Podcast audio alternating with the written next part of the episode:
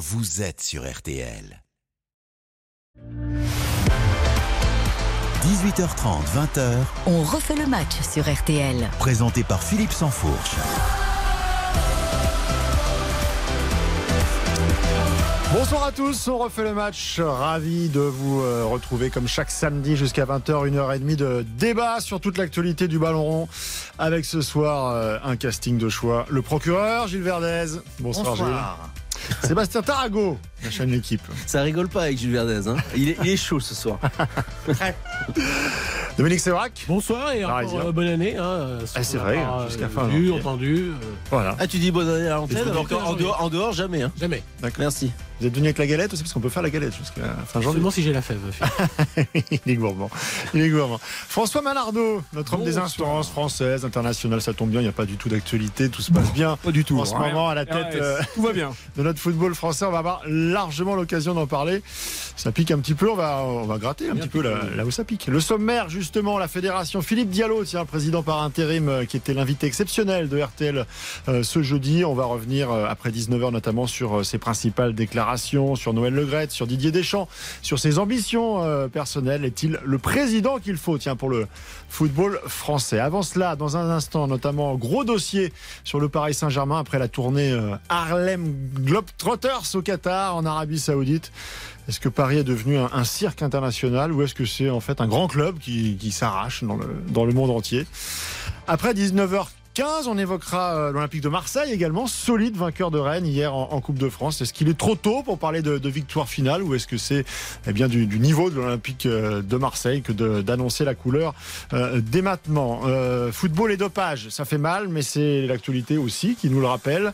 Est-ce un grand tabou? Doit-on s'attendre à un déballage après les déclarations de Dino Baggio qui interroge sur le football italien des années 90 On refait le match, c'est en vidéo sur RTL.fr et sur l'appli RTL. Il vous, fait, il vous fait coucou, euh, Dominique Sévrac, Et alors que François. Malardo chausse sa casquette. Les Giants ont joué les playoffs cette nuit, les amis. Donc écoutez et regardez RTL en même temps, c'est euphorisant, c'est bon pour la santé, n'hésitez pas.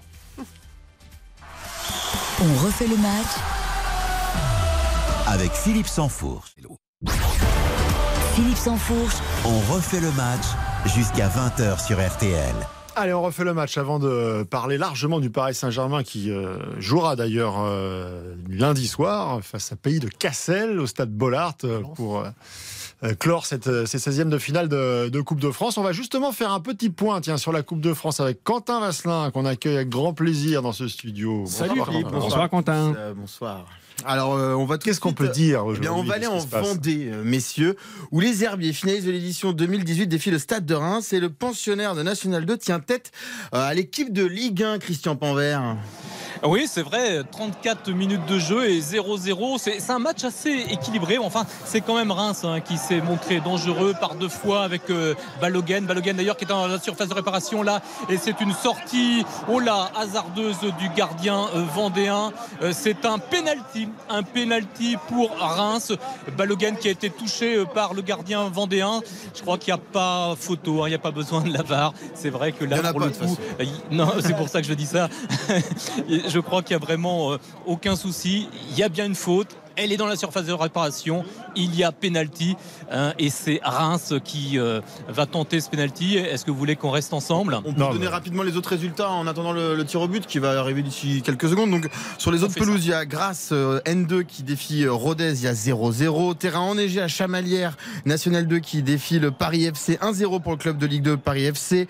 Euh, Plabennec est mené 1-0 par euh, Grenoble, pensionnaire de Ligue 2. Bastia euh, fait 0-0 contre Lorient. Les, les Corses ont touché la barre transversale. Enfin, un duel de Ligue 1 entre Ajaccio et Toulouse au stadium de Toulouse. Et il y a 0 à 0 entre les deux équipes. À vous, Christian Provert, pour, pour ce penalty pour le stade de Reims, pensionnaire de Ligue 1, qui donc euh, Eh bien- peut prendre la tête face aux Herbiers.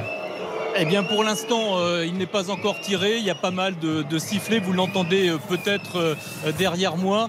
On n'arrive pas à identifier le joueur qui va s'élancer. Euh, de Reims face au gardien. Il s'élance, il frappe et il marque. C'est Reims qui l'emporte, qui, qui, mène pour l'instant euh, grâce à ce euh, penalty de Balogun à l'instant. Reims qui mène donc 1 à 0 après très exactement 37 minutes de jeu. Très bien, merci beaucoup Christian Panvert. Euh, on retrouvera Quentin Vasselin euh, tout au long de cette émission. Et puis on, on rappelle évidemment que RTL Foot, c'est euh, la Coupe de France toute la soirée avec notamment à 20h45 euh, bah, l'Olympique de, de, Strasbourg après l'exploit contre Clermont, peut-être encore une fois face à, face à Angers à la Méno. Qui a battu tout à l'heure 3 à 0 Chambéry, triplé d'Alexandre Lacazette. Il faut le dire, Lyon ne gagne pas tous ses matchs en ce ah moment. Non. Donc euh, une victoire de, de l'OL, une qualification de l'OL, il faut euh, effectivement pas la, Chambéry non plus. la noter. Non. Effectivement. C'est- Il faut le dire. Mais il n'y a pas de petite victoire. Alors, on va parler du Paris Saint-Germain, euh, messieurs, parce que euh, quand on s'est quitté samedi dernier, le Paris Saint-Germain n'avait perdu qu'une fois en championnat. On pouvait croire que c'était la thèse de, de, de l'accident euh, à Lens. Et puis, on a vu à Rennes qu'il y avait peut-être un mal un petit peu plus profond. Et euh, bah, pour se soigner, le Paris Saint-Germain, alors même si c'était prévu avant, évidemment, hein, on ne fait pas au gré des résultats, mais pour se soigner, le Paris Saint-Germain eh ben, n'a rien trouvé de mieux à faire que de se faire 10 000 kilomètres d'avion en 48 heures, d'aller au Qatar, à Doha, pour des opérations avec les partenaires commerciaux, puis ensuite un match exhibition contre Cristiano Ronaldo, une pléiade, euh, une équipe euh, euh, mixte composée avec deux clubs, enfin bon, un match, euh, un match banania, quoi, en gros. Mais pas un match gratuit. Pas un match gratuit, non, Important. bah non, on imagine bien, c'est pas, c'est pas le, le fait du hasard. Ça fait 5-4 à l'arrivée, donc on, on voit bien quand même que c'était un match pas vraiment euh, comme, on peut les, comme on peut les, voir sur des compétitions avait 5-4 sérieux, non étiquetées. Il y en a. Euh, bon, sans tomber dans la caricature, ce genre de tournée euh, du Paris Saint-Germain à ce moment de la saison, ça dit quoi du club? Que c'est une institution désormais qui est rentrée dans le Gotha des grands clubs internationaux et qui sont demandés partout dans le monde entier et que donc euh, c'est leur statut et que désormais il faut s'habituer à ça. Ou alors est-ce que c'est vraiment le grand cirque et que euh, on va encore un petit peu plus loin Plutôt. dans la, fête- dans la fantaisie et est-ce qu'on s'éloigne de plus en plus de, En fait, un, du cœur de métier du football? Philippe, un, un club, le pouvoir au sportif et ensuite tout en découle. C'est d'abord le sportif et en dessous le service marketing ou économique et les, les retombées financières. Le PSG fait l'inverse. C'est une tournée pour apporter 10 à 15 millions euh, d'euros pour faire du business et c'est pas du sport puisque là à ce moment de la saison dans une rare semaine complète de, de travail possible puisqu'il n'y a pas d'autres matchs euh, à part ce, ce, ce match en Arabie Saoudite ils auraient pu travailler se retrouver pour la première fois tous ensemble puisque euh, Hakimi et euh, Mbappé étaient revenus deux jours avant le match à Rennes à l'entraînement donc ça prend Ah, Hakimi est resté là-bas en plus. hein. en plus Hakimi Il est resté une journée euh, supplémentaire. Il a eu l'autorisation du club parce partie du que folklore. il doit participer à une cérémonie euh, qui, qui remet euh, des distinctions aux joueurs qui ont mis en valeur le, le Moyen-Orient. hein. Donc ça raconte le PSG. Ça s'arrête jamais, en fait. Ça raconte le PSG, c'est le pouvoir marketing est supérieur au pouvoir sportif. Gilles Verdez. C'est étonnant d'avoir tout faux comme ça en un laps de temps si court de la part de Dominique. Le PSG ou Euh, non, Dominique, Dominique. c'est comme si on reprochait par exemple euh, aux deux équipes de NBA qui sont venues à Paris d'être dans le folklore, le cirque, etc. C'est fantastique. Le PSG, c'est bien plus qu'un club de foot. D'abord, c'est pas vraiment une équipe de foot, ça c'est le problème, mais c'est plus qu'un club. C'est une institution mondiale, française, du Qatar, donc du Moyen-Orient, qui représente autre chose qu'elle-même. Et les stars, et les stars Financier. Quel est le but? Même pas financier. mais c'est Dominique, l'image. financier, je Mais- voudrais- je mais voudrais, la euh, création donner, du euh, club, c'est le soft Non, mais power. Donc c'est le soft power du Qatar qui s'exerce partout. Quel est le but de Et On va ce donner une échelle de valeur. à Donc ouais, auditeurs. François et des quel est le but du Qatar qui vient ici? C'est pour investir, Ah. pour rayonner. Donc c'est pas pour gagner des C'est pour rayonner. C'est un rayonnement. mais- mais si vous vouliez gagner des matchs, vous n'annulerez Dominique, pas. Neymar, Messi. Mbappé ensemble à tous les matchs. Ah, C'est autre chose Alors, on Attends, moi, je François, voudrais François parler voilà, Moi, j'adore. Au, au niveau financier, mais juste une petite parenthèse, Dominique Santos, quand euh, ils étaient au sommet du football mondial avec Pelé, ils faisaient des tournées dans toute l'Europe et pas seulement en Europe, et ils le faisaient contre monnaie euh, sonnante et trébuchante. Je ne sais pas si ça choquait forcément euh, la presse sud-américaine ou les Brésiliens à l'époque. Ils disaient mais comment on a un championnat et le club se barre pour faire des tournées Ils n'ont plus rien gagné dès qu'ils ont fait des tournées d'ailleurs. Ils avaient gagné des Copa Libertadores, avaient gagné des titres. Non mais après, non non, Paris ils ont- Saint-Germain est un club prestigieux. Ils auront gagné 5 de Ligue des Champions, ils se permettront de faire des Ils pourront, aller au, ils pourront aller en Arabie Saoudite. Ok, Alors- je retiens. Non, moi je voudrais juste donner une échelle Oui, de valeur. François. Le Paris Saint-Germain a pris 10 millions d'euros, je pense, à peu près sur ce, ce match. Entre Entre 10 nos et 15, auditeurs. a priori, Et, vous vous ferez l'idée que vous vaudrez tous. Euh, vous savoir que sur la Ligue des Champions en phase de poule, le Paris Saint-Germain, donc 4 victoires, 2 nuls, a remporté 12,6 millions d'euros. Donc en un match, et quel que soit le résultat, puisque c'est un match d'exhibition, ils gagnent quasiment autant que sur la phase de groupe. Alors, je dis pas qu'ils doivent le faire, ce match. Je pense qu'en revanche, quand tu es dirigeant du PSG, Tu ça peux pas mérite que refuser. tu y réfléchisses. Non, ça mérite que juste que tu y réfléchisses. Là, t'es en train de justifier, en fait. Alors je après, justifie pas, je donne des chiffres. On va, Après, on vous va passer que la, voulez. la parole à, à Sébastien Tarago également. Moi, j'ai juste noté, parce que euh, Gilles Verdès faisait référence à, à la NBA, on peut aussi euh, parler de, de- de la Super Coupe d'Espagne, euh, qui euh, se Joue en Arabie Saoudite. délocalise en, en Arabie Saoudite. Mais voir, hein. Que ce soit pour la NBA ou la Super Coupe d'Espagne, ce sont des matchs officiels. Ce Eh oui. Eh ça oui. change un peu la donne, ça, Sébastien Tarago. Ça change tout puisque c'est l'organisation euh, qui décide d'aller en Arabie Saoudite. Par exemple, la Coupe d'Espagne, c'est pas compliqué. Pour qu'il y ait les demi-finales de la Coupe d'Es- de la Super Coupe d'Espagne et la finale de la Super Coupe d'Espagne en Arabie Saoudite, il- on paye 40 millions d'euros. Voilà, c'est 40 millions d'euros dans les caisses du football espagnol. Après, les clubs en tirent bénéfice, mais pas que les clubs qui y participent. Donc c'est encore autre chose. On peut en discuter, mais ça me choque moins que ce match euh, du Paris Saint-Germain, parce que le problème, que le Paris Saint-Germain n'ait rien compris à ce qu'était le sport euh, ou le football, c'est une chose, pas de souci, c'est leur souci. Ils sont ridicules, c'est leur problème. Très bien. Parce qu'ils veulent gagner des matchs quand même, hein, Gilles. hein. Eux, ils veulent gagner avec des champions, il paraît. hein. Parce que si c'était juste pour faire les Harlem Globetrotters, effectivement, Mais pas de est-ce qu'on est en droit de se poser mais, vraiment la mais question? la Est-ce que honte Doha- absolue, la honte absolue, c'est le football français. C'est que la Ligue, la fédération, est acceptée de repousser ce match de Coupe de France pour que le Paris Saint-Germain puisse aller faire les ozos Mais- pour ce match amical.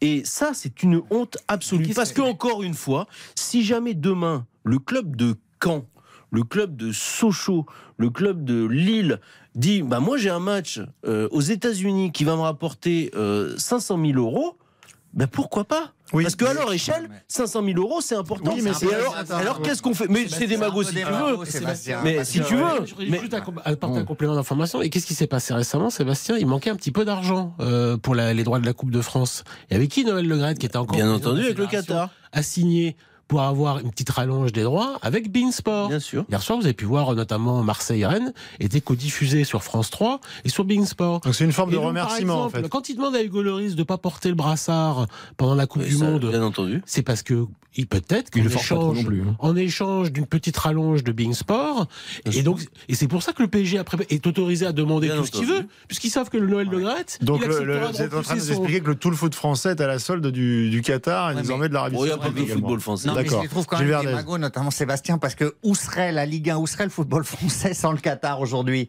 Il y aurait Mais plus de Ligue 1, on il y ne aurait pas pas. de star, Non, mais- il y aurait pas star. garde-fous. Sans le PSG, non mais le PSG, Il y aurait peut-être quelqu'un d'autre. et le porte-étendard. Gilles. il y aurait peut-être Gilles entre, euh. Chacun son tour, chacun son tour. On parle Toute la Ligue 1. Ok. Bah non mais, Non, mais attendez ok. les gars, sans le Qatar, c'est normal que le parler Qatar d'argent- tire avantage de sauver la Ligue 1 quand que même. l'argent, que l'argent dépasse l'éthique du sport, on parle de sport quand même.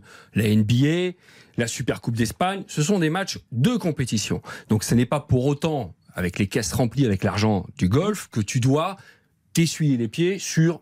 Euh, c'est pas une vision angélique, c'est une vision sportive. Les pieds sur une certaine éthique. Ah, le fait qu'un match l'éthique- soit reporté, c'est dramatique pour l'éthique. C'est un match de Coupe de France qui est organisé par Gilles. la Fédé. Admettons Et qu'un groupe de luxe pas. beaucoup d'argent en France, un groupe français de luxe ait beaucoup d'argent. Et donc parce qu'il emploierait beaucoup de monde, il, paierait beaucoup d'impôts parce qu'il emploierait des gens et puis il, inverserait des taxes. Il aurait le droit de faire n'importe quoi. Bah, de il aurait le luxe. droit de, dire ce que fait le gouvernement, c'est nul. Il aurait le droit de ils organisent des défilés. J'en ai vu un hier ou avant-hier au milieu de la place de la Concorde avec un immense chapiteau parce que c'est des groupes de luxe qui font ce qu'ils veulent et qui investissent énormément. C'est est-ce qu'il a le droit de faire n'importe quoi c'est sous prétexte qu'il sauve une, une partie de l'économie française Pas n'importe quoi, C'est le pas- geste. Mais rien que, la- rien que le geste entre Messi et Ronaldo que j'ai vu à un moment pendant le match là. Attends, t'as regardé- t'as regardé le match ça en vaut- plus Non, j'ai vu. Non, le moi, j'ai boycotté, moi. J'ai vu le geste. bah, c'est le geste Messi Ronaldo, mais ça c'est pas 10 millions que ça vaut, c'est 10 milliards de sourires C'est pour les enfants inestimable. du monde entier. Bon. c'est un bien. Ça, c'est pas démagogique, ça. Bon, on va, faire, une- on va faire une première pause, une courte pause euh, c'est dans Gilles cette émission. une seconde à ce Mais dit, et ça, ça me fait plaisir. Euh, Pourtant, il le dit avec, beaucoup d'aplomb. C'est toujours une de ses grandes qualités. C'est le procureur. C'est dire sérieusement n'importe quoi. Ça, ça, nous, on n'arrive pas. Allez, petite pause et puis on va continuer parce que justement, moi, ce match du lundi soir pour la grande fête à Bollard, là, ça, me pose quand même un petit peu de, de trois questions, de trois problèmes. J'aimerais qu'on aille un Ah, petit peu plus le loin lundi sur ce, soir, sur oui. ce sujet. RTL, On refait le match. avec Philippe Sansfourche. Philippe Sansfourche. On refait le match sur RTL. On refait le match, on est ensemble euh, jusqu'à 20h. Vous pouvez nous, nous regarder hein, la, la, très belle écharpe de Dominique Sévrac euh, via la, la, vidéo sur le site rtl.fr ou encore euh, par le biais de l'application RTL. François Malardo, Dominique Sévrac, Gilles Verdez et Sébastien Tarago autour de cette table euh, ce soir pour parler notamment du, du Paris Saint-Germain. J'en étais resté à cette histoire de match face donc aux, aux, amateurs, de pays de Cassel. C'est vraiment l'essence de la coupe. Ça va se jouer à Bollard. Alors, il y a tellement de passion qu'il va quand même quasiment être rempli ce stade et que tout le monde va faire l'effort d'aller un lundi soir euh, pour aller voir ce 16e de finale face au Paris Saint-Germain.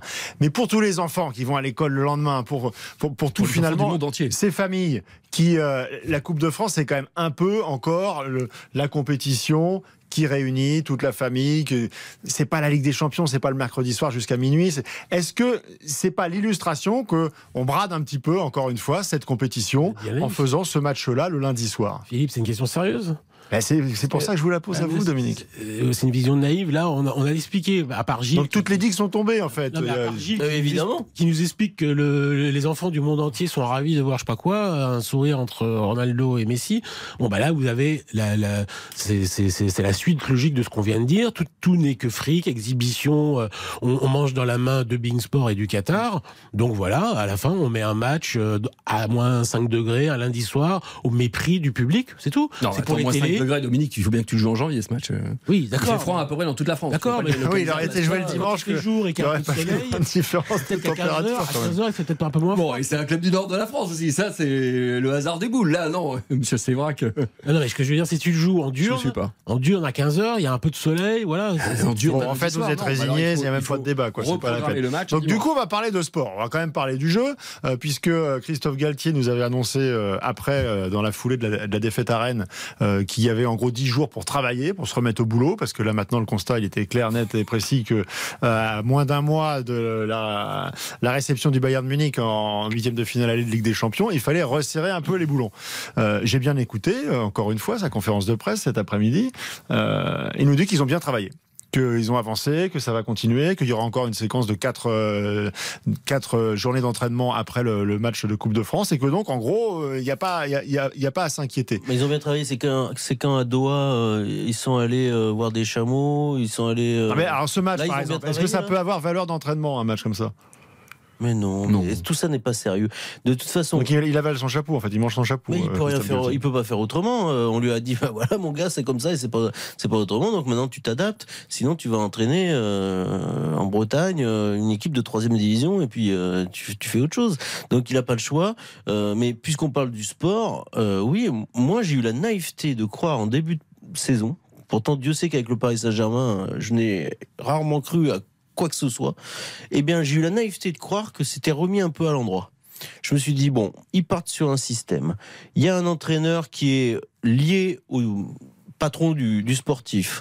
Euh, ça, ça va pouvoir euh, être un peu plus cohérent. On va pouvoir euh, manager les joueurs de manière un peu plus sérieuse. Eh ben non, patatras. Mais non, mais c'est fini. De, dès qu'il y a eu un souci, on change de système, on n'insiste pas, on n'essaye pas de travailler. Alors là, on comprend plus rien. Est-ce qu'il joue à 4 Est-ce qu'il joue à 5 Il y a, y, a, y a, que le Paris Saint-Germain dans les grands clubs qui fonctionne comme ça.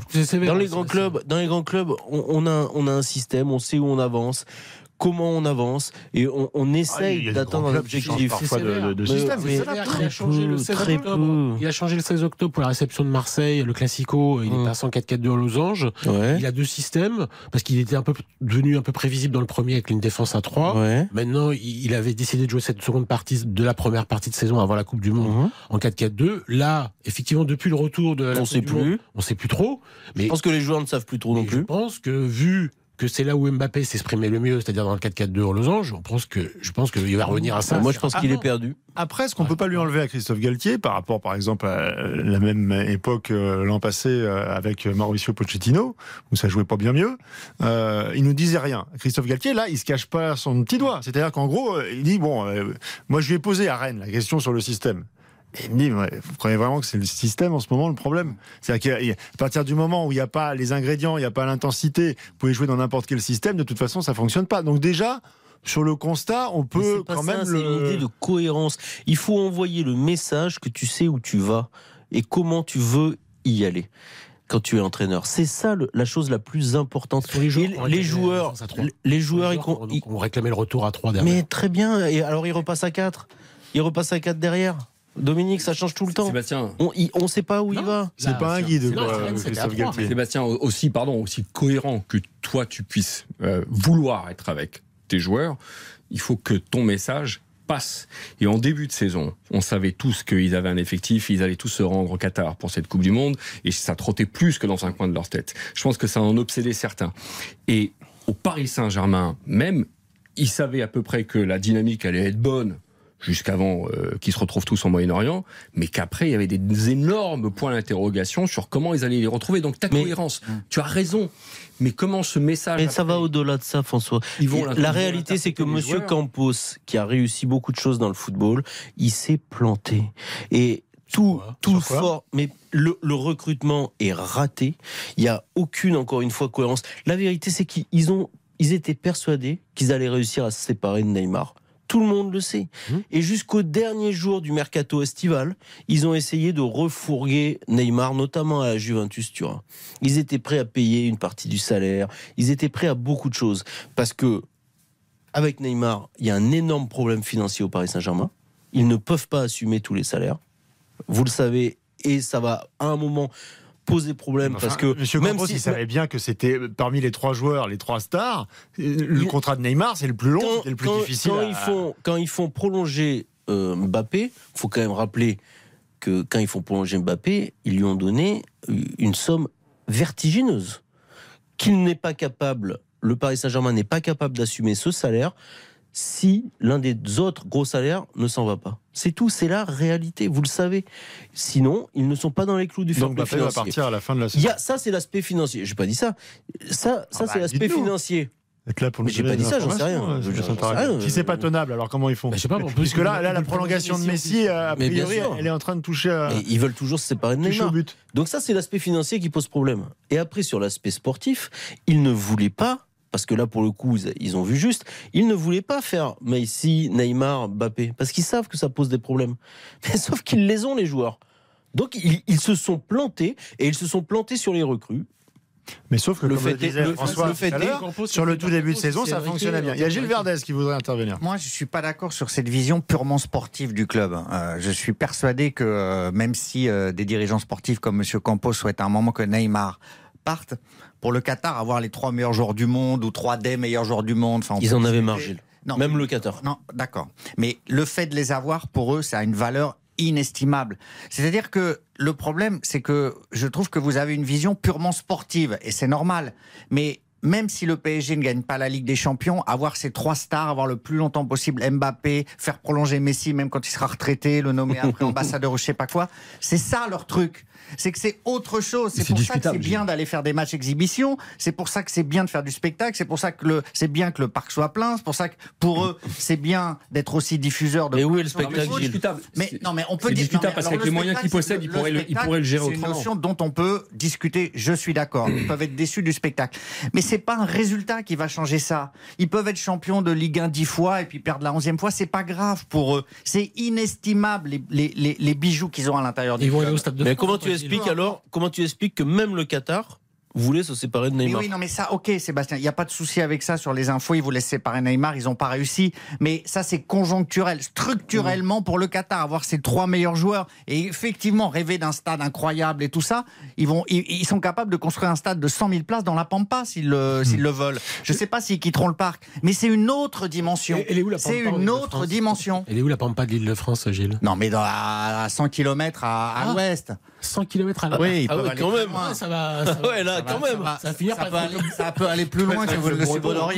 normand, le, le Paris. Non, mais je veux dire, ils, ils- ils peuvent aller dans un stade gigantesque. Ils voient tout en grand et pas par le petit biais de on a été éliminé en quart de finale de Ligue des Champions. Voilà. En général, c'est plutôt huitième, mais. euh. Non, mais euh, vous voulez, Oui, ou perdre en finale, ou voilà. ça arrive. C'est pas la problématique de ce club. J'ai bien Ce compris, n'est pas j'ai la bien problématique de ce Ah club. Non, bien compris que vision. Ce sera toujours plus de C'est la spectacles problématique et- aussi de ce club. T'as une Ah vision uniquement. euh, Ils, ils- ils viennent pas en Ligue des Champions pour participer, hein, hein, Mais le non, mais- hein, attends. Moi, je Ah, il y a- pense pense quand même que si le Paris Saint-Germain, on ne lui souhaite pas, devait encore être éliminé en huitième de finale de la Ligue des Champions, par exemple, je pense que Kylian Mbappé, lui, il aura quand même une vision un peu sportive.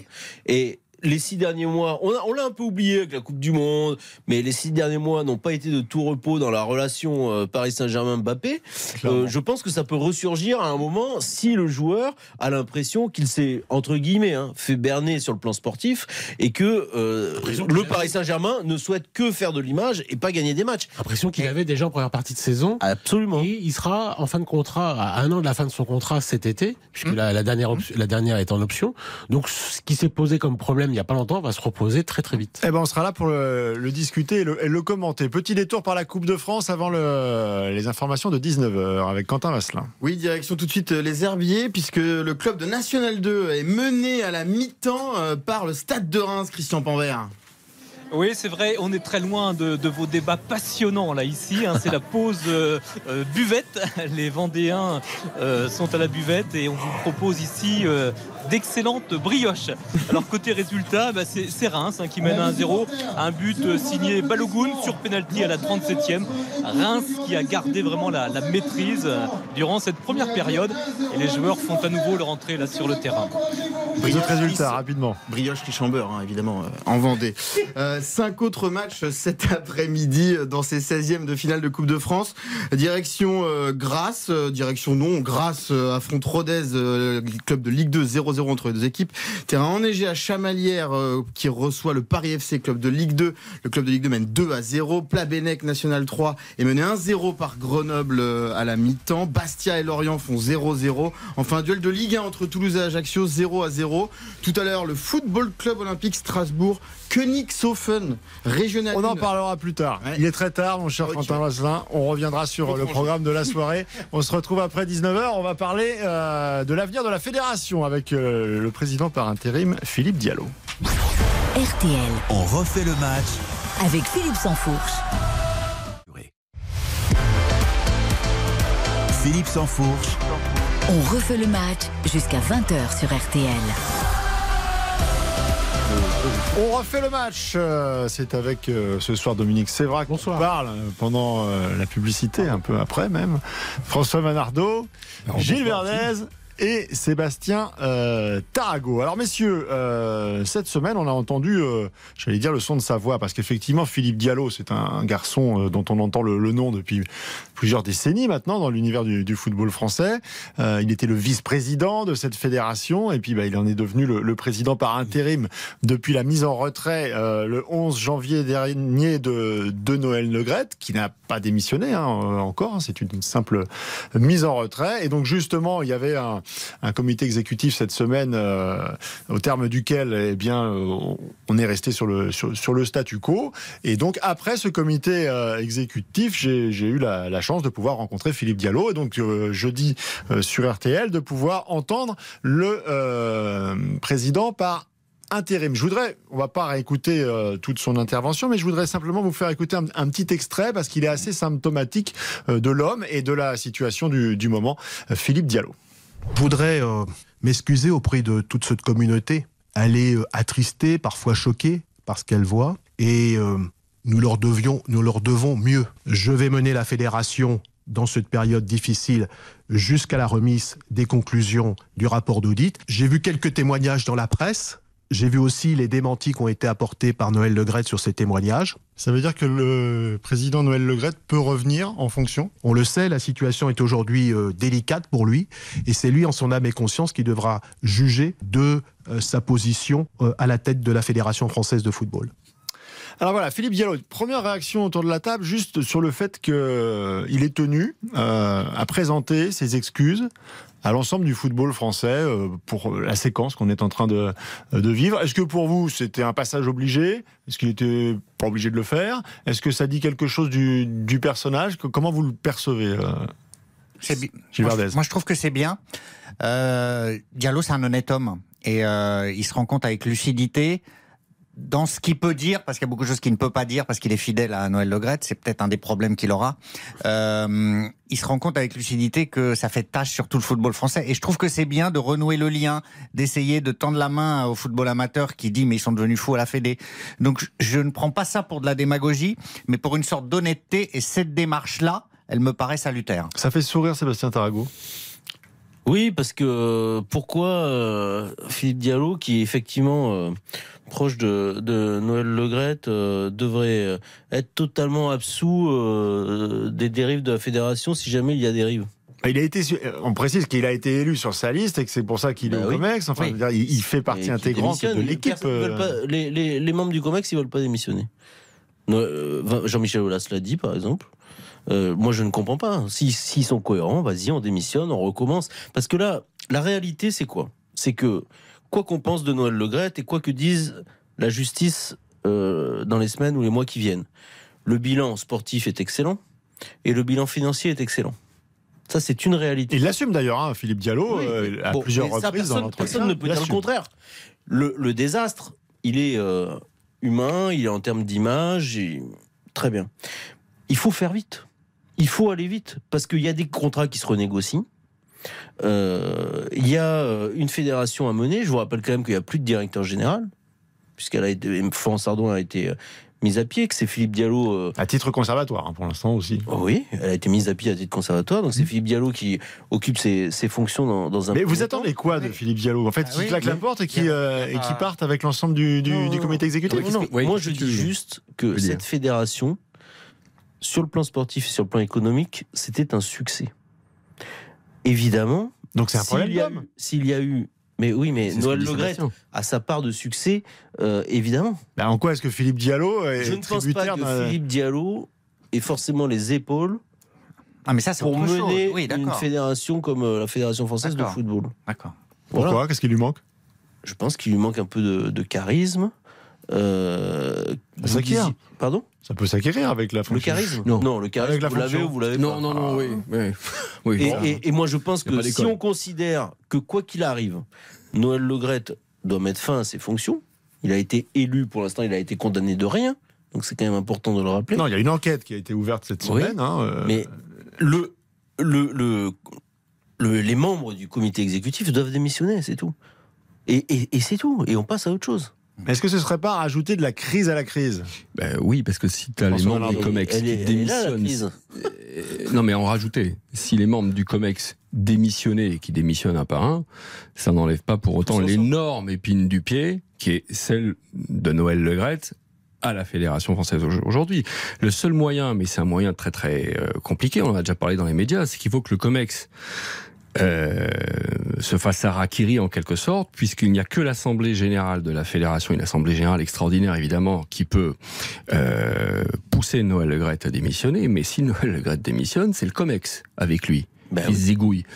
Et ça, c'est une démarche qu'ils n'entendent pas faire, sauf que par rapport au temps du tribunal médiatique, euh, mais qui sera forcément étayé par les conclusions de l'enquête qui est en train de, se finir avec les inspecteurs euh, euh, du ministère, euh, la pression va être telle que le COMEX ne va pas échapper, si vous voulez, à cette, cette dynamique. Vous pensez Parce que Philippe Diallo, il est très clair hein, quand je lui pose la question. De Noël, de, de- Philippe du Diallo de Noël Legrette euh, et des dérapages de Noël Legrette. Oui, mais juste la S'ils précision. ne le font pas, eux, de démissionner, Non, ils, Ils ne le feront pas. la. Philippe Diallo me dit les choses très clairement. C'est-à-dire, on attend les, les- les conclusions de l'audit qui nous seront remises. qui ne seront pas favorables En à Noël fonction Legrette, euh, de. mystère pour personne. Voilà. Une fois que, que, que- que ces conclusions seront remises, il y aura une période contradictoire, c'est-à-dire que et Noël Legrette et Florence. Ardouin pourront euh, s'exprimer. Et ensuite, Noël Legrette prendra ou non la décision, seule de démissionner Mais ou pas. S'il démissionne, Philippe Diallo attendra Alors, je- le je- mois de juin, comme c'est prévu, pour soumettre, lui ou un autre, la candidature d'un membre euh, du, du comité exécutif à l'Assemblée euh, générale. Mais il n'est pas question d'une démission générale. En tout cas, pour l'instant, il n'en Ah a bah pas. non, il n'en est pas du question. tout C'est pas parlé. le problème. Peut-être qu'ils seront obligés, si euh, par exemple dans, dans, dans, 20 dans, 15, dans 15 jours, Noël Legrette refuse de démissionner, peut-être qu'ils n'auront plus le choix, qui devront démissionner. Donc peut-être qu'il se garde cette, euh, cette arme si jamais l'autre revient de, le président revient de la Martinique euh, où il est en vacances. Il est revenu. Et il, revient, il revient il- à la fédération, il dit euh, c'est comme ça, je, je suis élu et je veux pas m'en aller. Là, je pense qu'ils n'auront plus d'autre choix sous la pression populaire et politique de démissionner. Et à travers tout ce qu'on dit là, Philippe, en fait, pour moi, il y a un problème de gouvernance qui dépasse Noël Le Graët. Ce système ne va pas. Il a renouvelé le contrat de Didier Deschamps tout seul dans un coin, euh, en marge de, de son COMEX, de ce fameux comité exécutif, en marge de toutes les, autorités. Euh, je pense qu'il y avait un consensus à 60-70% dans le football français pour que Deschamps continue. Puis il y avait peut-être euh, 30 à 40% de gens qui voulaient que ce soit Zidane qui arrive. Imaginez que Le Graët, euh, il est ni pour euh, Deschamps ni pour Zidane, il décide euh, de nommer Domenech. Euh, vous imaginez un petit peu le, vous, vous imaginez ou alors n'importe qui d'autre un mec Oui, mais là, pas. tu parles de la lubie d'un homme, pas d'un système Bah, de gouvernance. oui, c'est bah pas, donc, pas bah, le, parce le que- système, c'est lui. que- bah si, le système permet aujourd'hui à Le Graët de faire ses petites combines dans son coin et sans qu'il y ait un contrôle de, du COMEX ou là, de l'autorité supérieure. Vous appelez de vos voeux, c'est une vraie réforme. Et évidemment, de- de- parce de que qu'est-ce qui dit que demain en on ne tombera pas sur un autre président qui harcèlera des femmes ou qui leur mettra la main sur la jupe, sur la cuisse? Donc il faut changer ce système qui fait qu'il n'y a pas de contrôle du comité exécutif. Il n'y a aucun contrôle possible. Je pense qu'il y a des gens dans ce COMEX, comme Philippe Diallo, qui doivent découvrir, ils avaient entendu des choses, ils doivent découvrir le comportement de Noël Non. Le Graët et doivent découvrir. Alors, Non, ou alors ils ont été Dominique. complices. Alors, François, Dominique, François, ils ont je été pense complices. plus qu'ils ont été Ah, entre guillemets alors, complices, alors- oui, mais ils peuvent ah, pas. c'est extrêmement grave ce que tu pas, dis là. Honnêtement, regarder euh, ou se regarder en disant ah non, on savait rien. D'ailleurs, Philippe Diallo, on l'a reconnu, mais pas euh, sur notre antenne. Donc, il a dit oui. Donc il y ils a- savaient qu'il y avait des faits de harcèlement. Mais bien sûr, ils ont le dénon- savaient, mais ils n'ont pas dénoncé. années. Ah bah alors ce que tu es en train de dire, c'est que c'est très grave. On est face à des Mais gens il a dit, complices. Diallo l'a reconnu lui-même. Ah, mais c'est des gens Ils complices. avaient, ils avaient des, des bruits, ils avaient des- il y avait des rumeurs, mais ils n'ont pas été grattés le vernis. C'est le président. Après, moi, je te pose une question par rapport à rajouter de la crise à la crise. Si le Comex démissionne euh, et que Noël Le Graët, et ça, je vous mets un billet, il va refuser de démissionner, qui pilote? Il n'y a plus de DG, il n'y a plus de Comex? On va laisser euh, les, ma- les coups des franches. Mais, au- euh, au il faut- seul oui, il président. faut- si tout le monde démissionne, on refait des euh, élections, on convoque une dans assemblée, l'urgence. on refait des On élections et on trouvera, une on trouvera toujours 12 personnes pour euh, diriger ce comité exécutif et un président. Il n'y a pas que hein. Noël Le sur Terre pour avoir des finances, euh, je sais pas quoi, et des, euh, et des bilans, je sais pas quoi. Parce que moi, Non, je dissocie pas. pas non plus à moi, je dissocie pas le harceleur du président. Moi, son bilan, il Mais vous employez pas. des termes, pour l'instant, il n'y a pas eu de, de- de Ah, condamnation. hein. Il y a juste une bah, enquête. Il y a un signalement. Oui, mais il y a un signalement. il n'y a pas d'outrage, il n'y a pas un signalement pour outrage- éventuel, Et pour Dominique. vous, Philippe, il n'y en a pas de signalement euh, auprès de la justice française. Nous, on n'a Bien pas heureusement. signalé. Donc euh, voilà, lui, lui, il a un signalement. Non, mais enfin, Non, mais- Dominique, t'es quand même obligé de respecter au moins Oui, la présomption d'innocence. Tout à fait. Non Euh, Je lis le témoignage de Sonia Switch. Je je pense pas que ce soit une menteuse. Non, mais Donc c'est pas pour moi, je ne dissocie pas, je ne c'est dissocie pas le harceleur du dirigeant. Non, mais il Donc, faut son bilan ne Non, mais m'intéresse c'est pas. important. C'est c'est quelqu'un qui Dominique, harcèle. le reste ne m'intéresse Non mais pas. Dominique, Tout c'est est important. quand même. Tu te rends compte, il y, a- il y a des gens qui ont été victimes. Je ne parle pas pour Monsieur Le Gret, mais euh, si on abandonne la présomption d'innocence, tout est fini. On n'a plus de société en fait. Mais la moi, société s'écroule. Moi, j'écoute euh, Sonia Swede. Et, Non, c'est ça qui m'intéresse. Moi, j'écoute Sonia pas j'écoute Noël Le et, et, et- et je donne du temps au temps quand même. Il faut, il faut respecter Ah bah, ça. pas moi qui La société s'écroule. Mais si tu donnes ce temps-là, comment fait euh, le Comex en démissionnant?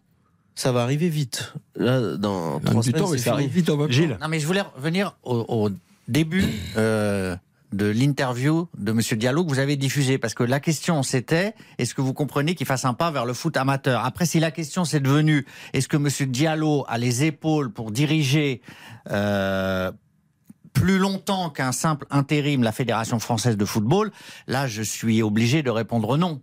C'est pour moi euh, un intérimaire de consensus, très bien. Probité, il est juge euh, dans les litiges de la FIFA, il est parfait. Euh, mais Homme de dossier euh, qui de maîtrise dossier, à peu techno. près. euh, Oui. compétent, sympa. C'est pas quelqu'un qui peut endosser le costume de président de la Fédération française de football à terme. Pour moi, c'est pas possible. Effectivement, il manque d'une dimension. Euh, il est quand même produit du système, donc il ne pourra pas incarner le renouveau. Et le problème, c'est que pour moi, le seul susceptible d'être président de la FFF, c'est Monsieur Aulas, et que Monsieur Aulas est lui aussi prisonnier de ce système. Donc, je pense que très probablement, c'est une personnalité extérieure. J'y suis pas forcément favorable, mais je pense que Michel Platini sera imposé par Emmanuel Macron. Voilà. Vous, vous voulez. Michel euh, Platini, Je jamais. pense, je pense Mais que- comment pense- Philippe Diallo a, a des appuis euh, Gilles, Oui, au gouvernement oui, aujourd'hui. hein. absolument, absolument. Mais je ne pense pas qu'il puisse incarner le renouveau nécessaire de la FFF. C'est une sorte de Hmm. continuité avec un peu de changement, plus de probité, euh, un homme irréprochable. Je ne Qui le ne dérape vois pas. qui ne dérape Qui jamais. dérape jamais. Je ne le vois pas endosser le costume. Bon, Voilà. on, va refaire une, opinion. une- une courte pause publicitaire et puis on va, on va revenir euh, sur, ce, sur ce dossier parce qu'il y a pas mal de choses également euh, sur lesquelles Philippe Diallo s'est exprimé et notamment euh, la situation de Didier Deschamps. On refait le match avec Philippe Sansfourche. Philippe Sansfourche, On refait le match sur RTL.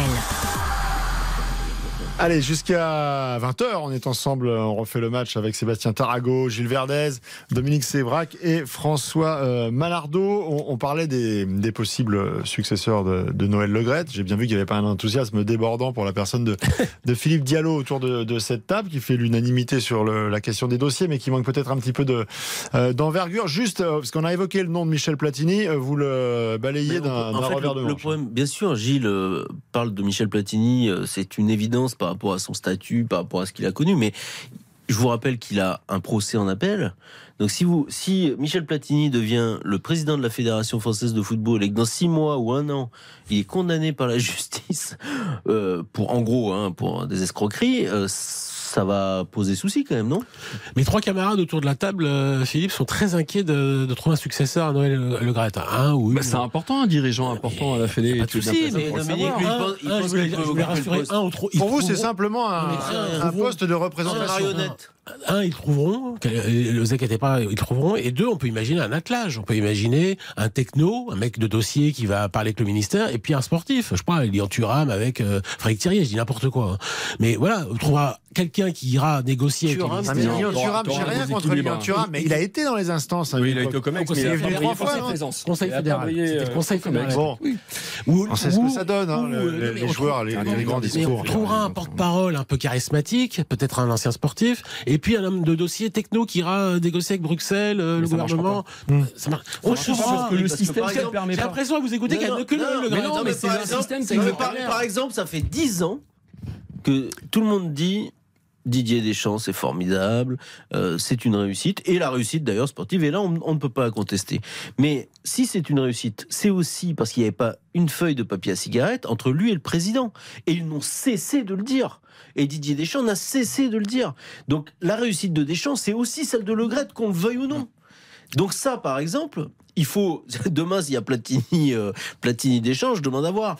Euh, Ça peut être sympa. Bien sûr. ça peut être rigolo, mais je suis pas sûr que ce soit euh, très constructif Alors, pour le football français. D'ailleurs, à ce propos, euh, Philippe Diallo euh, a clarifié un peu la situation, enfin en tout cas a mis un point final à l'éventuel débat autour de la personne de, de Didier Deschamps. Euh, il a effectivement regretté que euh, dans le processus, euh, le, le comité exécutif n'ait pas été euh, suffisamment consulté et Oui, il a qu'il pas ait été un peu mis devant le, le Fait fait accompli. accompli. Ça, c'est une chose et ça a traduit euh, des, des- des problèmes euh, à faire évoluer, à, à régler en, en termes de, de- de, euh, d'organisation euh, au, au quotidien de, de- de ces instances. En revanche, sur la personne Didier Deschamps, pour lui, euh, il n'y a Mais le absolument pas de débat et que, et que ce contrat de 4 ans, ils vont l'assumer jusqu'à Oui, la fin le de la- prochaine Coupe du Monde sans aucun problème. Le problème, je pense que 90% des gens qui s'intéressent au, au football étaient euh, favorables au fait qu'il prolonge son contrat. C'était logique, il va en finale de la Coupe du Monde, on va pas, on va être sérieux quand même.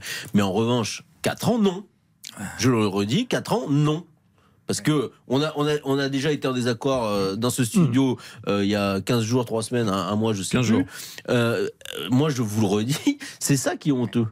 Parce qu'il ne fallait pas le prolonger aussi longtemps. Et je sais que Gilles va pouvoir dire le contraire. Mais il n'y avait pas le choix. C'est-à-dire que c'était ou Deschamps 4 ans ou pas Deschamps. Mais Deschamps Donc, miraculeusement, il a Mais il ne 4 ans. serait Ah, jamais sinon, parti, Gilles. faillite totale. Il ne serait jamais parti. On est perdu. Mais non, mais c'est impossible. Ça, Il c'est a impossible. le job. Il aurait abandonné le poste Mais n'y avait pas eu il 4 rigole, ans. il Non, non, micro, non, ça- non, ça non, mais là, non, dans la mais Vous parlez On trop est dans fort, la monsieur. science-fiction. c'est impossible. C'est impossible. On a déjà fait ce débat. J'aimerais qu'on avance sur autre chose. On va avancer sur autre chose. Et d'ailleurs, pour, ce faire, je vais vous faire écouter euh, un dernier extrait de, l'entretien avec Philippe Diallo, euh, qui va aussi nous, ramener un petit peu vers le jeu, puisque vous savez qu'il y a une grande réforme. Là, nous avons eu une grande réforme de l'arbitrage, notamment professionnel, Vous y avec avez pas cru, arrivées de Messieurs Gauthier euh, et Lannoy.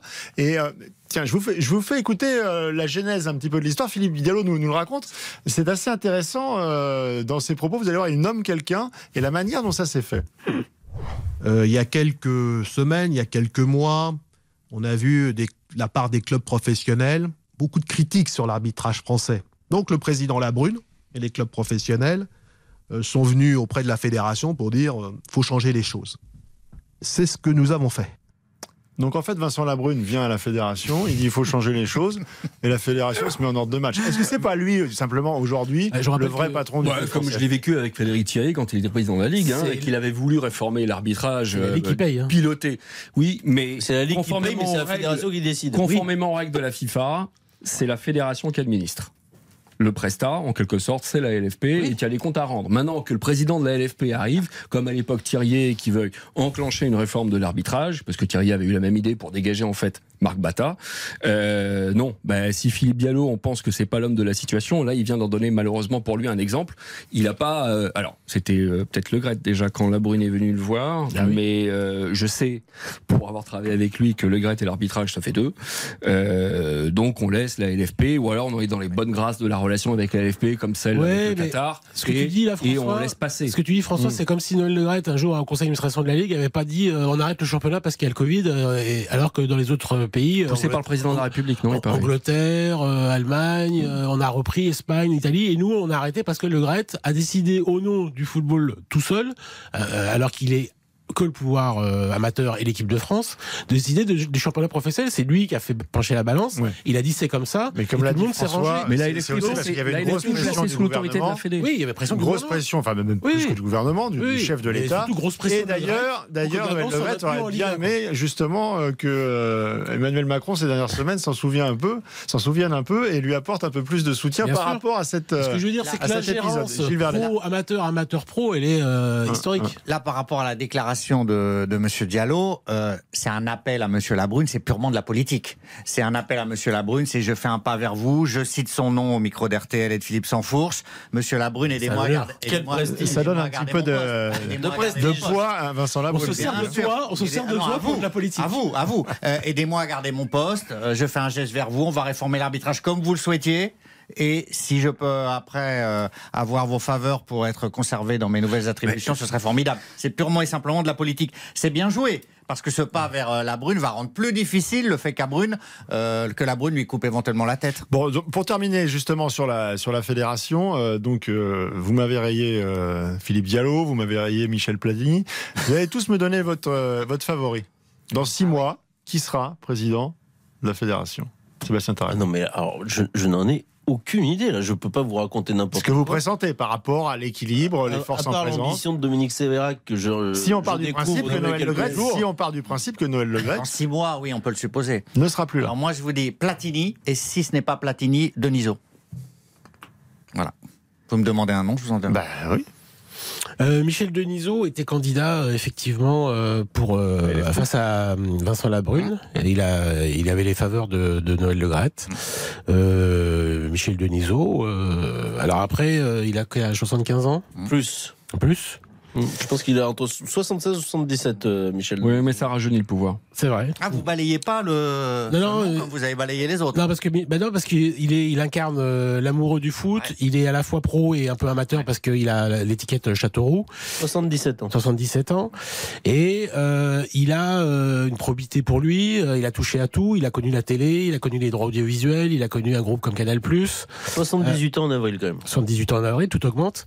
Euh, il est, il est euh, hyper sympa. Il a pas de casserole euh, aux fesses, donc euh, il réunit pour moi euh, tous les suffrages. Et en plus, il est adoubé. il, est, il est revenu dans les instances grâce à Noël Le Graët. Donc Noël Le Graët pourrait y voir une forme de, de témoin. On est d'accord avec Dominique. On va faire la pause. S'il y a un dernier nom, c'est maintenant. hein. C'est bon Non, Michel c'est Non, moi, je, je, je prends pas de boule de cristal là-dessus. hein. Très bien. Allez, on est ensemble jusqu'à 20h. petite pause et ensuite on fera un détour par la Coupe de France. RTL, On refait le match avec Philippe Sansfourche. Philippe Sansfourche, On refait le match jusqu'à 20h sur RTL. On refait le match avec euh, François Malardeau, Dominique Sévrac, Gilles Verdez et Sébastien Tarago, mais également Quentin Vasselin qui nous rejoint pour euh, le petit point Coupe de France. Oui, on va tout de suite en Vendée où les herbiers sont bien malmenés par un club de Ligue 1 par le Stade de Reims, Christian Panvert. Oui, Reims qui fait le break à la 64e minute grâce à Flips. Il est dans la surface de réparation, il voit que le gardien est avancé et il réussit vraiment le lob parfait. Je vous rappelle que Balogun avait euh, ouvert le score euh, sur penalty à la 34e. C'est donc Reims qui mène 2 à 0. Il reste à jouer à peu près 14 minutes. La surprise pourrait venir de Grasse, plus habitué à faire parler de lui pour ses parfums. Et bien là, les joueurs de Grasse National 2 font 0-0 contre Rodez, club de Ligue 2. Ça peut finir au pénalty cette histoire, donc à surveiller. Chamalière National 2 est mené 4 à 0 par le Paris FC sur sa pelouse. Plabennec National 3 est mené 1-0 par un club de Ligue 2 par Grenoble. Bastia, club de Ligue 2 est mené par Lorient 1-0. Enfin, le duel de Ligue 1 entre Toulouse et Ajaccio tourne à l'avantage des Toulousains qui mènent 2-0. Tout à l'heure, 20h45, Strasbourg, euh, Olympique Strasbourg qui défie Angers, le dernier de la Ligue 1. Et tout à l'heure également, mais plutôt dans l'après-midi, Lyon a battu 3-0 Chambéry, triplé de la casette.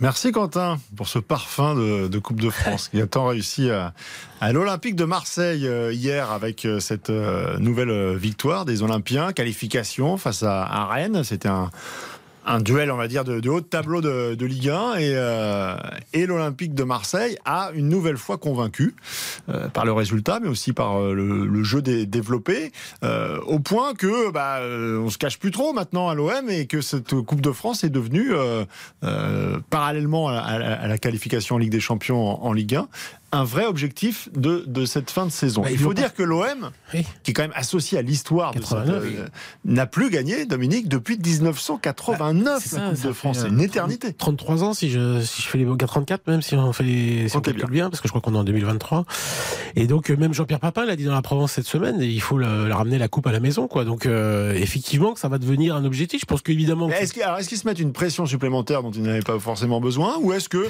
c'est normal quand on s'appelle l'OM Philippe de c'est dire on doit on va gagner la Coupe de c'est la meilleure équipe en 2023. Alors 2023, il y a que trois semaines, hein, donc on va se calmer. Mais c'est quand même la meilleure équipe depuis euh, quand même un petit peu avant Meilleure que 2023. C'est c'est assez impressionnant parce que l'effectif est un peu plus euh, pléthorique, la pression est un peu plus fort. Euh, Lens, on les attend pas. C'est extraordinaire ce que fait Lens, mais euh, ça gagne tout le temps, ça gagne partout, euh, extérieur, domicile. Euh, Lens, par exemple, a fait match nul à, à Nice, a, a- a battu euh, dernièrement sur penalty euh, le dernier match à domicile. Au CERN, non Il y avait Ouais, pour faire 10 sur 10 euh, à Bollard. Donc il y a parfois des petites scories. Euh, Marseille, on sent que c'est un rouleau compresseur. L'arrivée de Malinowski, l'Ukrainien, euh, pour l'instant, il a fait trois matchs, euh, il s'intègre super bien. Je crois qu'il y a encore un attaquant qui pourrait peut-être venir d'ici la fin du mercato. Ils ont les moyens que évidemment Lens n'a pas. C'est assez impressionnant Marseille, quoi. hein. Depuis que la Ligue des Champions est plus là, parce qu'ils ont été assez ridicules, je trouve, en Ligue des Champions. Depuis, c'est c'est quand même pas mal, quoi. ça ferait envie euh, une finale au MPSG cette année? Ah bah oui. en Coupe de France? Ah là oui, on retrouverait, oui oui, on, on toucherait au mythe. Euh, Faut-il que le PSG soit autant concerné que que les Olympiens qui eux n'ont plus la Ligue des Champions pour aller au bout de la Coupe de France? Je suis pas sûr que le PSG soit accroché démesurément à un énième succès en Coupe de France. euh, Christophe voilà. Gallier a annoncé ce midi que ce serait euh, équipe type euh, Ah oui, et même puis, face- il, il a même dit que c'était le trophée le plus Oui. important. Bah, il l'a dit, Coupe de il l'a France. dit. Ah oui, oui. Enfin, Ce qui veut dire que c'était sérieux comme euh, Ah, ils sont pas sûrs de, Oui. ils sont pas, Non, mais bon. ils sont pas sûrs d'être champions de France Non, parce c'est qu'ils pas beaucoup ironique d'avance. ce Ils sont pas sûrs d'être champions d'Europe. Ils, ils tombent quand même contre le Bayern Oui. Munich. Vaut mieux qu'ils gagnent la Coupe de France quand même. Hein. Bien sûr. Bon, donc pour répondre à la question sur Marseille, c'est évident que euh, Marseille joue gros sur cette Coupe de France aussi, parce que en, en championnat, c'est pas tout à fait sûr d'accrocher la ligue, la prochaine Ligue des Champions. C'est sûr, quasiment sûr de pas être champion. Donc il faut des titres à Marseille. Vous êtes lourdé de l'Europe. Il faut quand même un titre de temps en temps à Marseille. Donc la Coupe de France, Oui. vraiment la bienvenue. Parce que la Coupe de la Ligue, euh, il y en a eu une en 2012. Oui, voilà. mémoire, mais enfin, Donc- depuis. euh, Donc je trouve que c'est très bien que cette équipe soit concernée. Après, moi, je suis pas un fan de Tudor. Je reconnais qu'il y a une, une abnégation physique, euh, un sens du collectif, etc. Euh, voilà, c'est pas pour moi un entraîneur charismatique. Euh, je suis pas fan non plus du président, donc j'ai plus de réserves que Dominique sur euh, l'OM. Mais moi, je déteste, je déteste Longoria, moi. hein. Je déteste Longoria, mais je, Bon. je trouve que Marseille Oui, est un rouleau leur compresseur. implication dans la Coupe de France, c'est Pourquoi vous détestez. Longoria, Longoria, pour moi, c'est un donneur de leçons. C'est quelqu'un qui fait son petit business. Il fait des transferts, des prêts, des machins, des trucs. C'est, euh, pour moi, c'est, c'est pas très cohérent. Je comprends pas très bien où il veut en venir. Euh, Ah bah Pourquoi- si, lui, il sait où il veut en Pourquoi venir. Milik est, par- Milik est parti pour un million ou un million et demi d'euros à la Juve C'est un scandale absolu. On avait un des meilleurs attaquants euh, du championnat de France hors euh, catégorie PSG. C'était prévu avant même qu'ils viennent à l'OM, Ah bah non d'accord, bon, à bah, la Juve. et- non, mais non. C'était prévu, c'était prévu. Donc c'est du business, c'est Hein pas du foot, donc ça m'intéresse pas. Il est Euh, le symbole absolu du, euh, du business, du foot business, ce monsieur. Moi, c'est tout ce que je déteste. Mais force est de constater que pour l'instant, euh, la saison se déroule euh, plutôt bien du côté de l'Olympique de Marseille. Bravo à, à eux, bravo à Igor Tudor, bravo aux joueurs. Mais euh, je, ouais, je trouve pas ça très C'est vrai que c'est pas, pas très lisible en plus. euh, la politique est pas très lisible, mais aujourd'hui, la politique, c'est de faire des. Alors, elle est très lisible. La politique de l'Olympique de Marseille et de Monsieur Longoria, c'est de faire des transferts. Voilà. Il faut faire des transferts. Mais il un peu faut pareil, acheter, ça, il faut PSG vendre, euh, il faut faire des prêts, il faut multiplier les transferts. Je vous laisse pour le reste. C'est de valoriser tes Imaginez, imaginez pourquoi. Voilà. Après, bah, ça aller au bout de. Tout est, tout est dans le silence. Pourquoi Tout est- Tu veux dire Non, je ne tout est- pas. On a compris. On a compris, Oui, non oui. bon. Il faut faire des transferts. Plus vous faites des transactions, plus il y a des mouvements transferts, financiers. plus il y a de commissions d'agents. plus vous faites des transferts, plus il y a de l'argent qui circule. Voilà. Et Il plus faut faire circuler mouvements l'argent. financiers, on va plus dire. des- Il faut reste, faire euh, circuler l'argent. Mouvement financier, ça reste. C'est neutre. euh, C'est ça reste neutre. neutre. Bah oui, plus il y a de mouvements financiers, plus c'est- certains se régalent.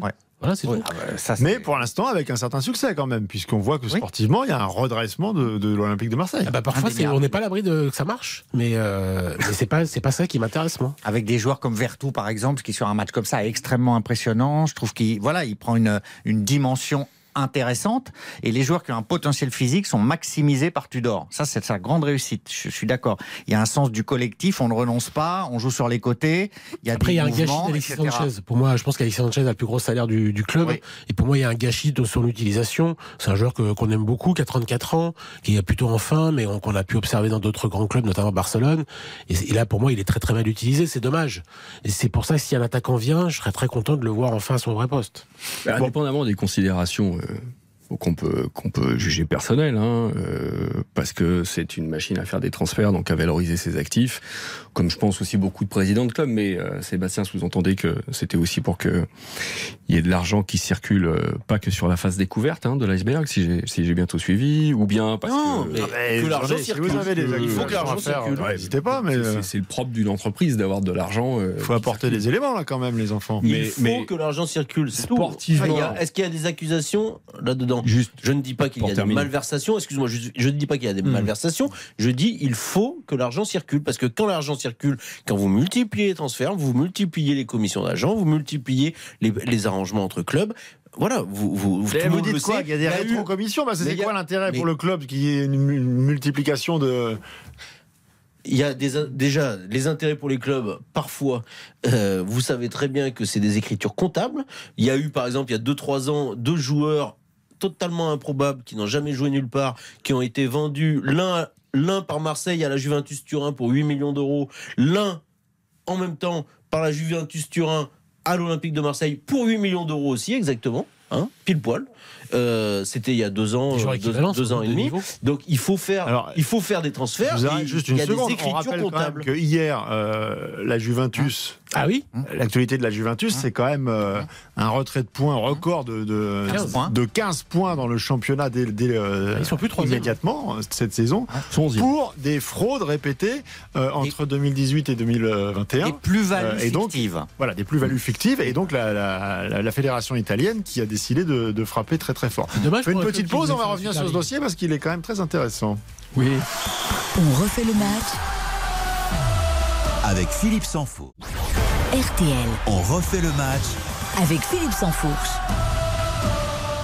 Allez, on reste encore quelques instants sur, euh, sur l'Olympique de Marseille et sur cette euh, politique que vous estimez euh, contestable. Parce qu'on peut pas. Par exemple, euh, pour enlever Dominique Sévrac. Gérard Lopez, pour moi, a fait exactement pareil. Ils étaient là pour, pour faire circuler de l'argent. À un moment donné, quand le Lille, qui a été champion de France, qui a été un tout petit peu démantelé, parce qu'il n'y a pas beaucoup de joueurs qui sont partis finalement, peut-être Bamba, Iconé, euh, euh, Renato Sanchez, mais bon, grosso modo, Mike Maignan, je, vais, je vais finir par en trouver. Mais, euh, mais euh. Euh, mais voilà, il y, a des- il y a des présidents de clubs qui ont une volonté, c'est qu'il y ait énormément d'argent qui circule autour de leur club. Et ben, l- on peut se demander si la philosophie est de gagner des matchs. On en revient au début de l'émission. Après, on a, on a aussi un football français qui, à 80%, euh, avait des clubs totalement euh, déficitaires depuis maintenant euh, une vingtaine d'années de manière euh, endémique. Euh, Est-ce que c'est pas aussi nécessaire désormais de prendre en Non, mais deux considération choses. L'Olympique de Marseille, départ mais l'Olympique de Deux Marseille choses. financièrement, vous croyez que ça va bien?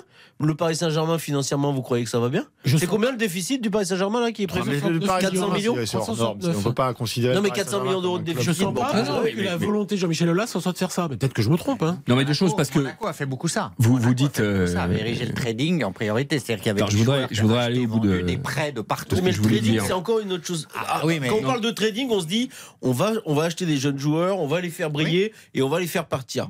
Ça, ok, c'est risqué, mais pourquoi pas. Mais là, ce qui est important, c'est de faire circuler l'argent. Mmh. C'est tout. C'est D'ailleurs, une, une autre philosophie. Petite insiste sur, sur Monaco, le, le retour de, de Vadim Vassiliev est quasiment acté. hein. Vous l'avez lu où au départ? Hein? Vous l'avez lu dans l'équipe, je crois, au départ, non? Oui, je l'ai lu, mais moi je vous annonce que c'est fait. Ah, super. Mais c'est c'est bien, lui aussi, il aime bien Le faire des du- ah, voilà, lui, c'est le roi des mouvements, lui aussi. Quand vous dites faire circuler de l'argent, euh, on a l'impression que vous sous-entendez quelque chose d'absolument euh, nébuleux et, et de Pas dit ça. malsain. Vous l'avez pas dit, mais je parle bien de sous-entendu. Et j'ai écouté religieusement, même si j'ai pas pu euh, finir sur l'aspect sportif, mais je vais embrayer sur le côté. excuse. C'est c'est- c'est peu de choses. Finissez. Mais je vais embrayer sur le côté euh, le financier. Vous avez l'impression qu'un fou, un, un club, ça doit se gérer comme une entreprise qui forcément fait des pertes? Non. Même s'il y a des déficits, forcément, parce que ça coûte beaucoup d'argent euh, d'investir dans les bons joueurs pour monter une équipe. Après, euh, qu'un dirigeant soit là pour euh, avoir une, une- une trésorerie qui fonctionne et faire circuler de l'argent Mais c'est pas le Euh, but, là. C'est mais pas si but, c'est si c'est faire circuler de l'argent de manière euh, nébuleuse, que ça passe par des rétrocommissions, par des intermédiaires, J'ai vous pas ça. pas dit, mais Moi, ce que mais, je dis, mais je n'ai pas. Il y a des sous-entendus, mais pas où du on tout. a l'impression que Monsieur- je gagner de l'argent dans un club Mais de foot pas d'argent. je président. Mais ils gagnent pas, ils gagnent pas je d'argent, ils en perdent. Moi, ce que je te dis, euh, François, c'est que c'est la raison d'être quasiment, c'est la philosophie du club, c'est de faire ça. J'ai l'impression que Lorient avec Loïc Ferry, c'est pas ça. J'ai l'impression que euh, Lyon avec Jean-Michel Aulas, c'est pas ça. J'ai l'impression que Lens avec euh, Franck Hez et je me souviens plus du nom président, c'est pas ça. On a l'impression que Nice cet été c'était plutôt ça, non? C'est-à-dire qu'il y a des clubs, la, la seule, le seul objectif, avant de gagner des matchs, avant de faire des bons recrutements et d'avoir un beau style de jeu, et de penser à l'entraîneur, à une direction sportive, c'est de faire circuler l'argent, quel que soit la- la- le but pour- lequel, toi tu dis qu'il y a un but caché dans ce qu'on dit, moi j'en sais rien parce que j'ai pas enquêté, mais il y a des, il y a des, la raison d'être de ces clubs-là, c'est que l'argent circule. Ça m'intéresse pas de se servir du football pour faire ça. Quand on parle d'argent qui circule, on parle de commission. Mais des commissions, ça Dans peut être sens. totalement légal. Oui. Oui, il y a des commissions d'agents.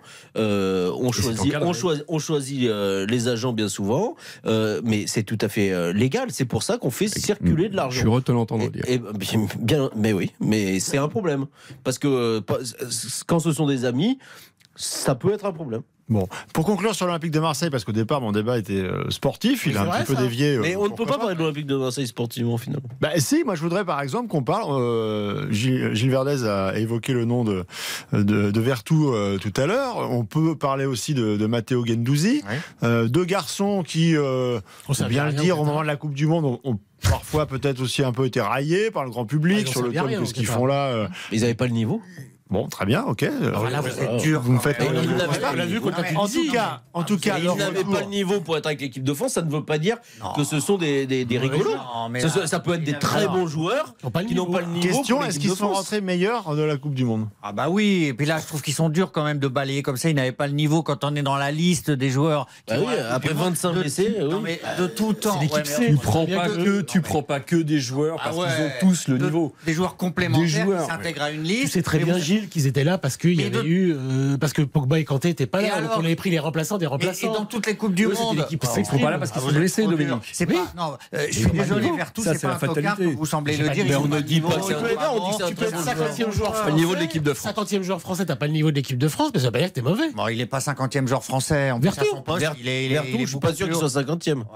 Ah non, mais Ah, là, je pense qu'il est bien plus loin. Oui. hyper dur. Je Et suis sûr que vous avez vu ça. son rush hier Oui, C'est fabuleux. mais il a le droit de courir, oui. Non, mais moi j'ai vu Ah, Francis mais- marquer de 45 mètres. Non, mais là, Oh. vous êtes- non, non, mais là, vous Ah ouais Bah non, mais Il a Gilles, été jamais appelé en Gilles, équipe de France. Vous Gilles- vers Non, mais Gilles est à- pu, mais alors Gilles- qu'il a enflammé un stade entier. Jordan Verretou, qui est un très bon joueur, il est arrivé à l'Olympique de Marseille. Je ne crois pas qu'il ait enflammé l'Europe au moment où on disait qu'il allait quitter l'Italie euh, l'été dernier. Mais je Donc- sais que Scaloni, avant la finale, a dit comme il y avait Vertu Ouais. en face, on va faire gaffe. hein. On va faire gaffe. que bon, ouais. Bon, a, ça va. Ça il fait même- lui- lui- il a- vraiment fallu que Thuram soit pas là pour le troisième match. Non, mais vous êtes aussi parce que vous savez très bien que dans un groupe, pour un tournoi comme ça, vous avez besoin aussi de second, pas la troisième couteau. on n'est pas méchant. Exactement. Mais on Du n'est tout. pas, on n'est pas méchant. Pas du tout. Non, on ah bah alors on, verra va- s'il sera on- on rappelé. verra quand vous serez méchant à Non, quoi ça ressemblera. il alors. sera Il a gagné la Ligue des Nations, il a fait partie du groupe pour la attendez, Ligue des attendez, Donc vous vous- pensez, monsieur Sansfourche, Oui, monsieur que. Jordan Verretou a le niveau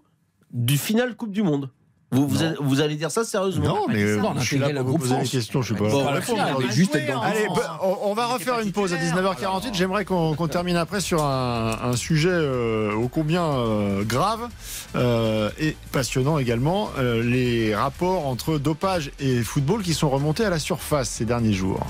On refait le match Avec Philippe Sansfourche. Philippe Sansfourche. On refait le match sur RTL.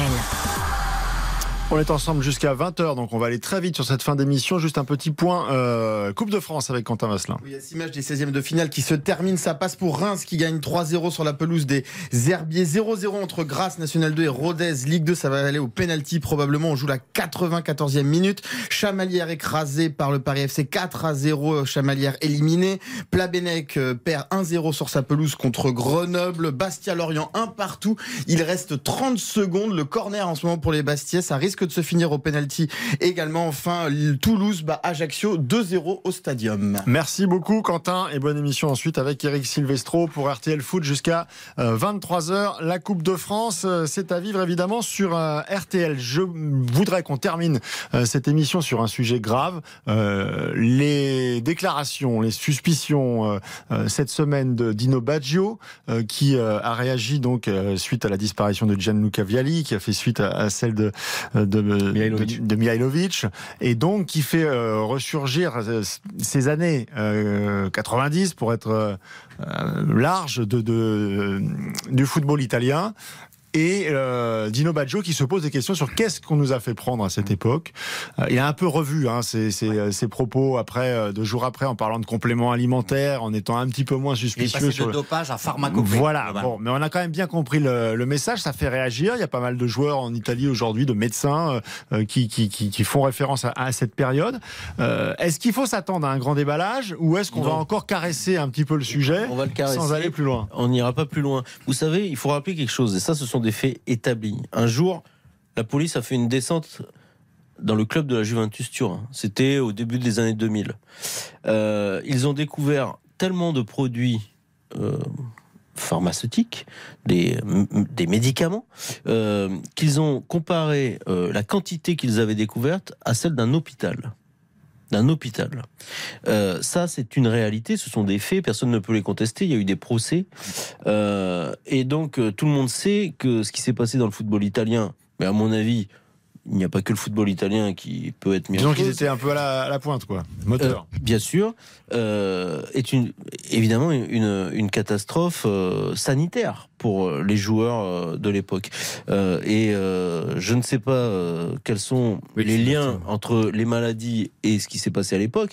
C'est Mais très complexe. qu'il y ait eu, Le- bien Ouais. entendu, c'est pour ça qu'il faut être très prudent, mais qu'il y ait eu du dopage, tout le monde mais- le sait mais et tout le monde. Sébastien, puisqu'on a rappelé des faits, il y a eu un procès en Italie. Oui. Procès Et de la Juve. ce procès, procès Ouais. de la Juve, procès question de dopage, tu peux en rappeler le Il y, a, jugement il y a- il y a- il y a eu des vices de forme. Vices de forme en appel, notamment. Il y a eu des condamnations. Il y a eu des condamnations. Et euh, après, il y, a eu, il, y a- il y en a certains qui s'en sont sortis pour des, pour des vices de forme. Gilles Verdez. Après, bon, ça dépasse le cadre de l'Italie, le cadre du foot. Il y a l'équipe de rugby sud-africaine euh, qui avait été championne du monde où il y a plein de morts. Euh, en foot en Italie, il y a les veuves du calcio. C'est déjà un épisode précédent où il y avait des, des, des morts. Euh, en cyclisme, il y a aussi des, des athlètes à la retraite qui décèdent. Donc, il y a un vrai problème. Alors, est-ce que c'est du dopage? Dopage, on va dire, à cette époque-là, c'est l'EPO. Voilà. Le- on peut le soupçonner, mais on peut dire que c'est pas établi euh, dans le football italien. Mais en tout cas, la pharmacopée, elle est établie. Et moi, je me souviens très bien que j'ai assisté au match final de Coupe UEFA à Moscou entre Parme et Marseille. Euh, 3-0. 98-99, 3-0 pour Parme. Et tous les Marseillais vous ont dit après le, disait après le match quand même, euh, c'est impossible. C'est-à-dire que il- moi j'étais au match et c'était des fusées. Euh, cette équipe de Parme qui a été euh, disloquée après, euh, tout le monde la soupçonne d'avoir eu recours à des pratiques euh, illégales. D'ailleurs, il y a des vidéos qui ont circulé à l'époque. Avec Cannavaro, hein. Avec Voilà. Cannavaro notamment. Voilà. Alors, Voilà. il faut rappeler que Dino Baggio a joué à Parme. hein, Quels moment, étaient, quels étaient les médicaments On ne sait pas, mais Voilà. il- en tout cas, il y avait euh, systématiquement, avec certains joueurs en tout cas, euh, des perfusions les veilles de match. Euh, alors, on peut perfuser des vitamines, certes, mais dé- déjà pour moi, c'est du dopage, euh, fondamentalement. Pour, pour moi, le dopage, il commence bien avant. Et, et là, c'est partout. C'est-à-dire que pour moi, quand votre corps dit que vous ne pouvez pas jouer au football ou à un autre sport, il il ne faut pas jouer. Mais la question que tout le monde se pose derrière tout ça, c'est euh, grave. ok, ok, les années Très grave. 90, ok. euh, Tiens, si la médecine dit vous Qu'est-ce qu'il en reste aujourd'hui? C'est-à-dire que c'est c'est un, un, mais t'es pour les perfusions, François, vas-y. C'est les années non, 90 si la en Italie ou il en reste quelque chose aujourd'hui? euh, Philippe, ce qu'il en reste, c'est qu'aujourd'hui, euh, le foot fait partie, avec le, rugby et le tennis, des trois sports les moins contrôlés au monde. Moi, j'ai cette anecdote que m'avait raconté. Les plus puissants, c'est La bizarre. Formule 1 doit Hein pas être très contrôlée non plus. Quasiment les plus puissants en fait. la- C'est-à-dire foot, tennis, euh, rugby, on n'est pas loin d'être sur les trois sports euh, les qui plus réunissent le plus de, de- de spectateurs au monde, ouais, je pense. Euh, moi, j'ai le président du club qui m'avait raconté cette Ah, crois le anecdote. basket, que les joueurs, les joueurs en Ligue 1 font pipi après, le, après euh, un match pour euh, contrôle antidopage. Ils sont tirés au Ça sort. fait rire les cyclistes, ça, Quand ils ont tiré au sort. Et donc le, le médecin préleveur avait dit à un joueur de football euh, il y a une bonne et une mauvaise nouvelle par rapport à vos urines. La bonne, bah, c'est que vous n'êtes pas dopé. La mauvaise, c'est que vous êtes enceinte. Il avait mis l'urine de sa femme, euh, le joueur, parce que vous venez avec une fiole. Quand vous sentez que vous avez pris peut-être un peu de drogue ou que vous êtes euh, dopé, bah, vous vous dites ce soir il y a un contrôle, je prends une fiole d'urine de quelqu'un d'autre et je vais la donner. Non, mais là, par exemple, à Doha, pour la Coupe du Monde, Je vais faire pipi à la place de la euh, personne. les contrôles. euh, Il n'y a, jamais de- il y a jamais de contrôle. Il Il y a jamais de contrôle positif, c'est quand même Il incroyable. n'y a jamais de contrôle, Philippe. Il n'y a jamais de contrôle positif, vous y croyez, vous? Bah, Maradona euh, Je sais pas, exclu de la ouais, Coupe du Monde 94. 94, ouais. Oui, à, à une époque où il était en guerre contre la FIFA. Voilà. Et Oui, oui, mais je- je signale Comme par simplement, hasard, En un- en 94. Oui, oui, Là, oui, je parlais oui. de 2022. Oui, oui, oui.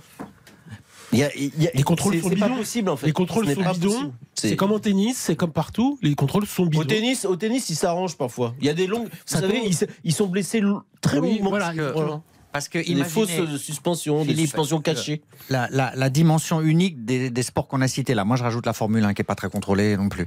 Euh, c'est que quand vous avez euh, une finale de 100 mètres euh, aux Jeux Olympiques, un sprinter euh, vainqueur qui est déclassé, ça fait un séisme, etc. Mais imaginez, imaginez la même chose lors d'une finale de Coupe du Monde de foot. Là, tout saute. C'est-à-dire que c'est des empires financiers phénoménaux qui sautent, qui sont détruits, Donc on ferme les yeux.